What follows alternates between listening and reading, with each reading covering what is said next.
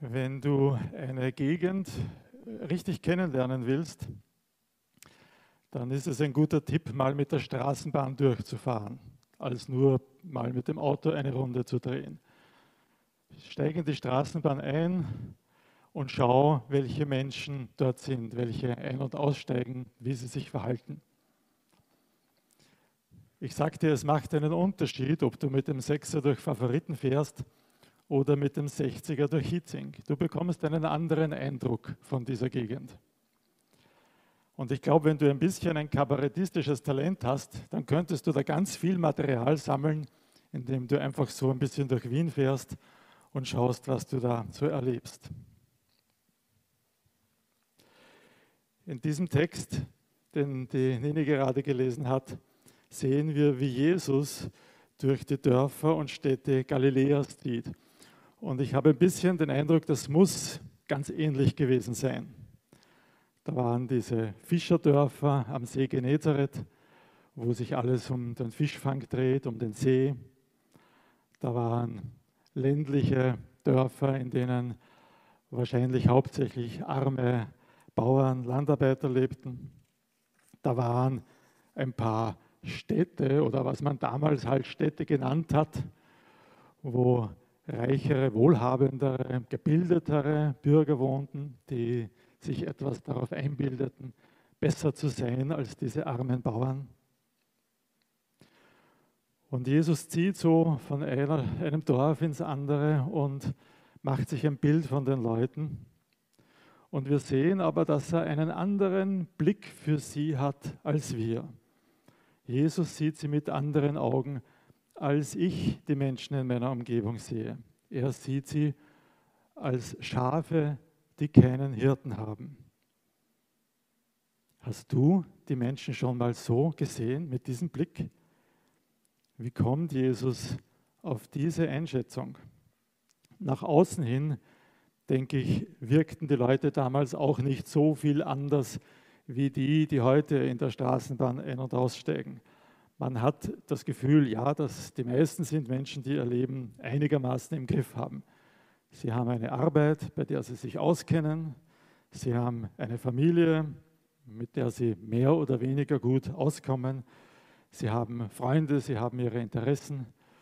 Und am Sabbat gingen sie in die Synagoge und feierten Gottesdienst. Aber Jesus sagt, er erfährt sie als müde und erschöpft wie Schafe, die keinen Hirten haben. Was passiert mit Schafen, die keinen Hirten haben? Schafe brauchen jemand, der sie zur frischen Weide führt und zum klaren Wasser. Wenn Schafe auf sich allein gestellt sind, dann verirren sie sich, dann irren sie von, weiß nicht, einem dürren Grasbüschel, Grasbüschel zum nächsten und sie werden einfach nicht satt, sie finden nicht genug Futter. So sind auch wir Menschen. Jeder von uns.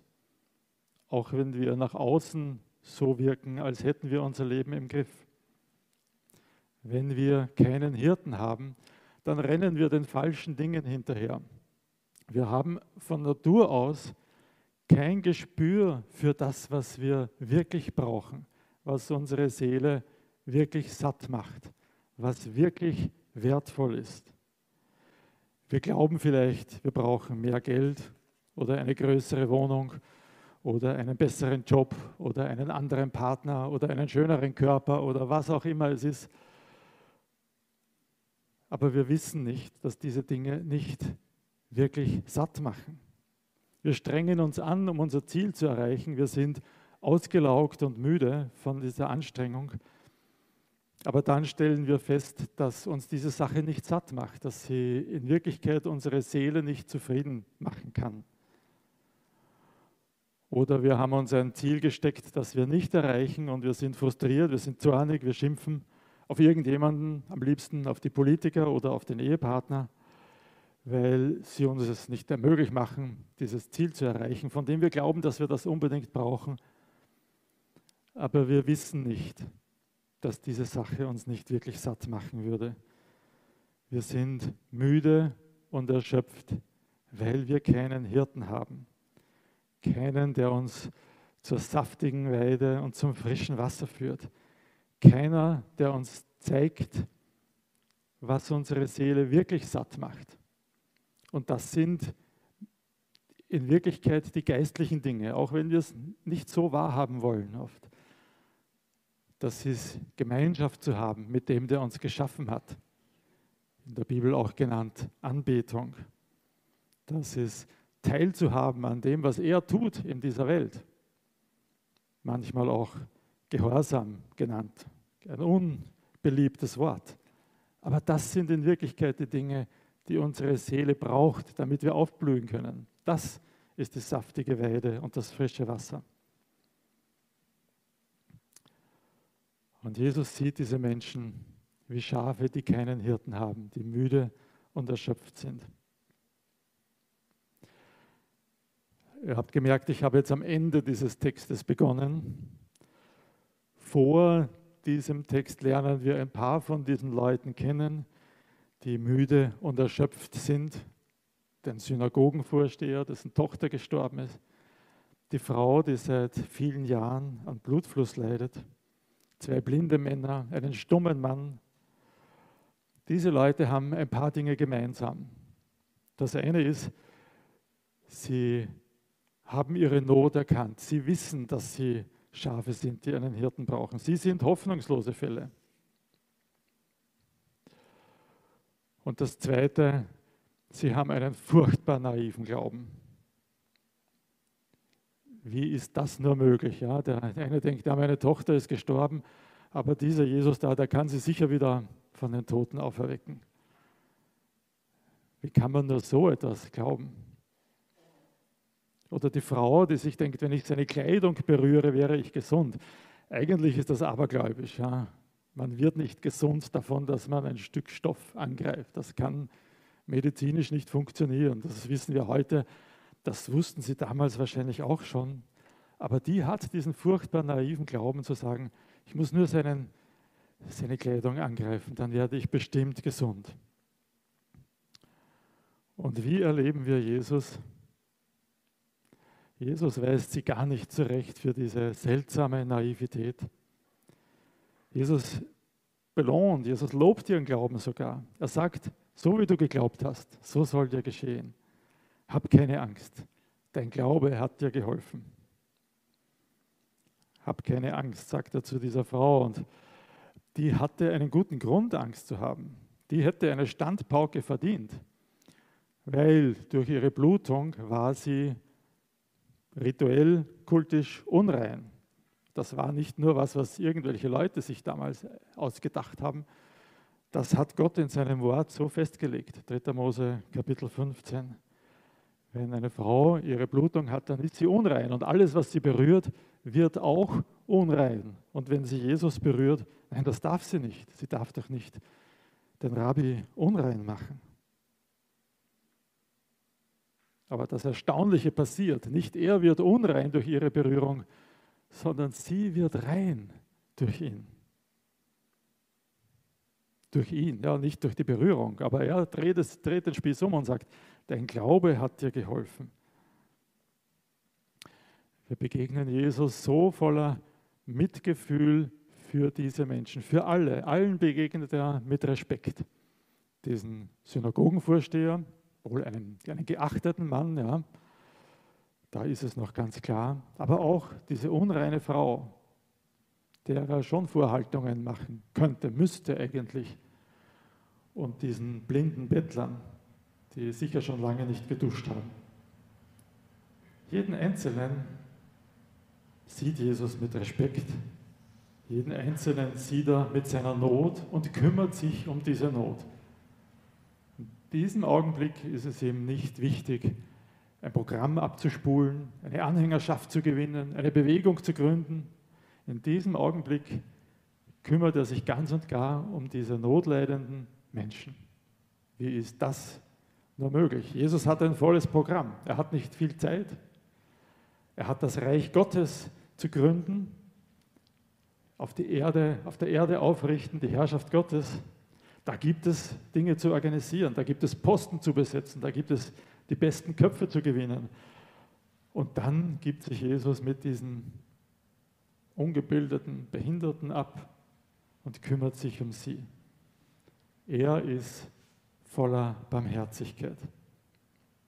Ganz im Sinne davon, was Martin Schober letzte Woche gesagt hat. Ihm ist an dieser Stelle nicht sein Programm wichtig, sondern die Menschen.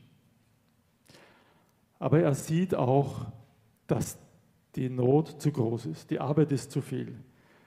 Es ist nicht möglich, dass er alleine sich um jeden kümmert, der hier müde und erschöpft ist. Das sind so viele, die Hilfe brauchen.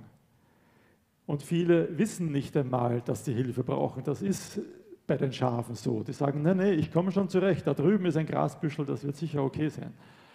Wir Schafe sind so, wir wissen nicht einmal, dass wir Hilfe brauchen.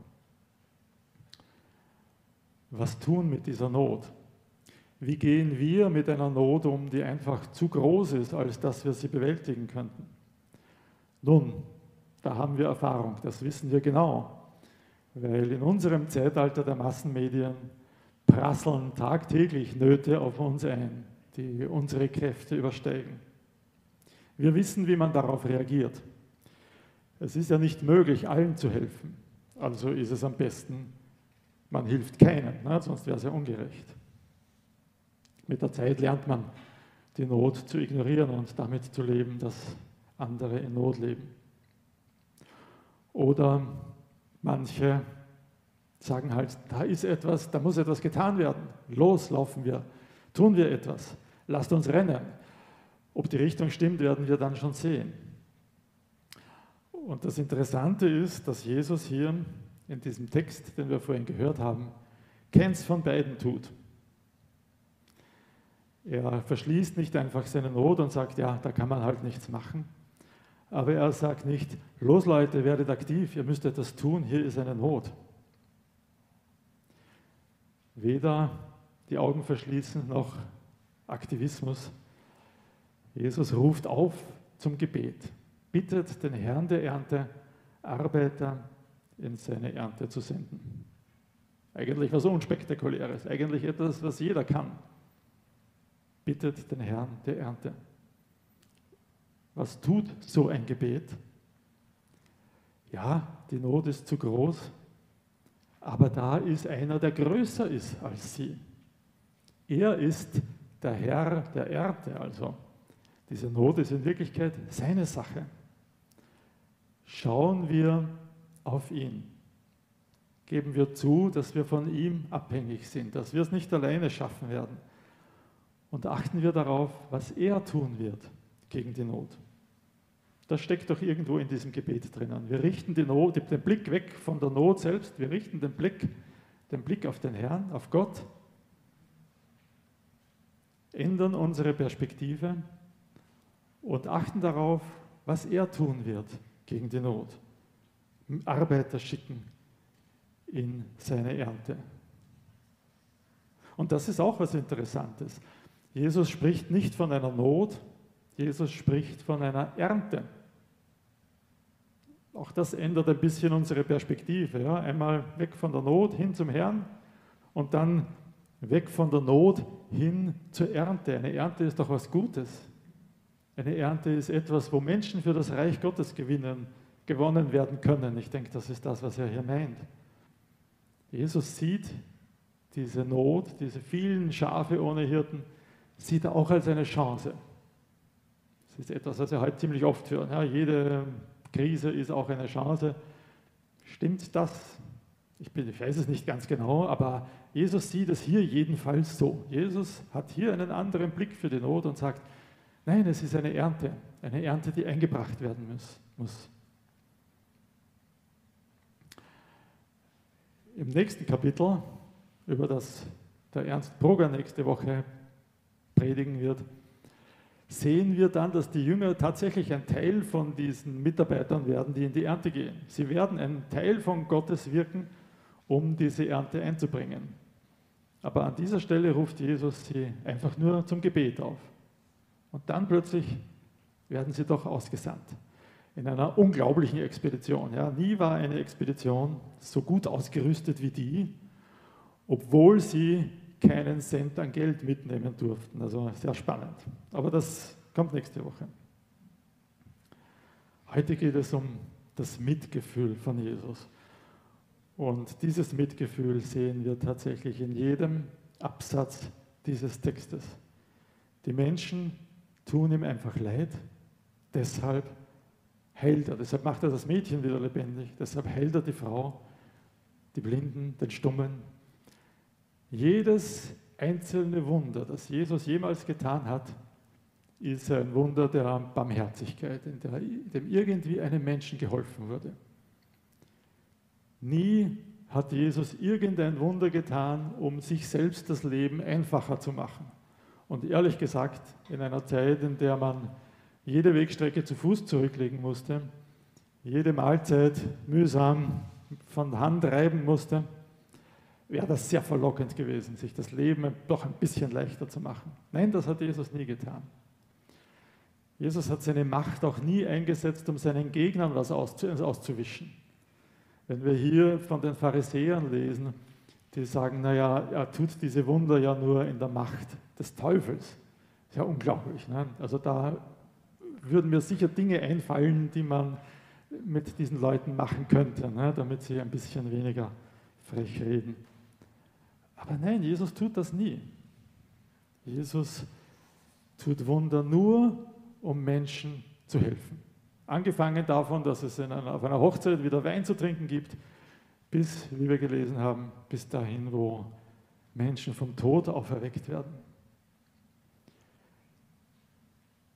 Natürlich haben diese Wunder auch einen anderen Zweck. Sie beweisen, dass Jesus der von Gott gesandte Messias ist. Sie beweisen, dass sich Gott jetzt seinem Volk wieder zugewandt hat.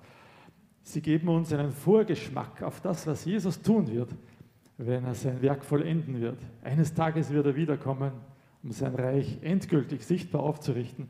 Und dann wird alles in Ordnung gebracht, so wie damals ein paar Dinge in Ordnung gebracht würden. Das alles zeigen diese Wunder, aber in der Hauptsache sind es doch Wunder der Barmherzigkeit. Jesu Mitgefühl, das ihn treibt, diese Menschen zu heilen.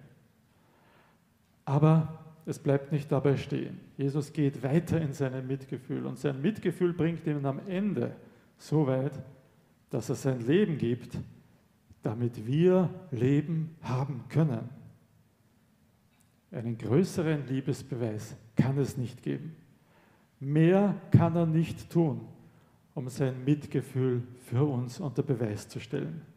So argumentiert ja Paulus auch in Römer 8, Vers 31 und 32 ist Gott für uns, wer ist dann gegen uns? Er hat seinen eigenen Sohn nicht verschont, sondern ihn für uns alle hingegeben.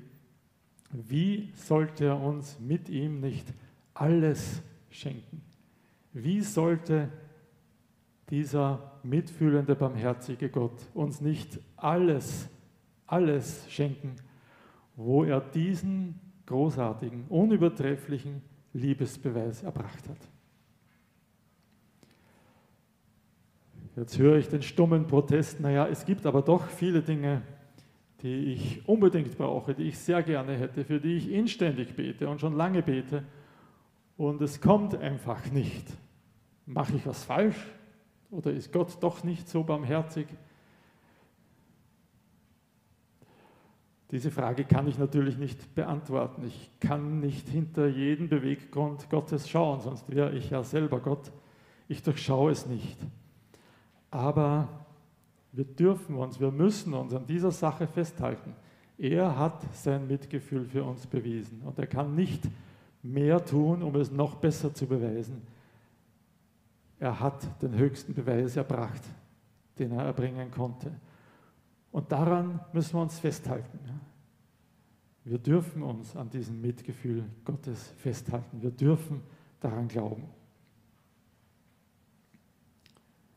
Vielleicht brauchen wir etwas mehr von diesem naiven Glauben, den die Leute damals zur Schau stellen.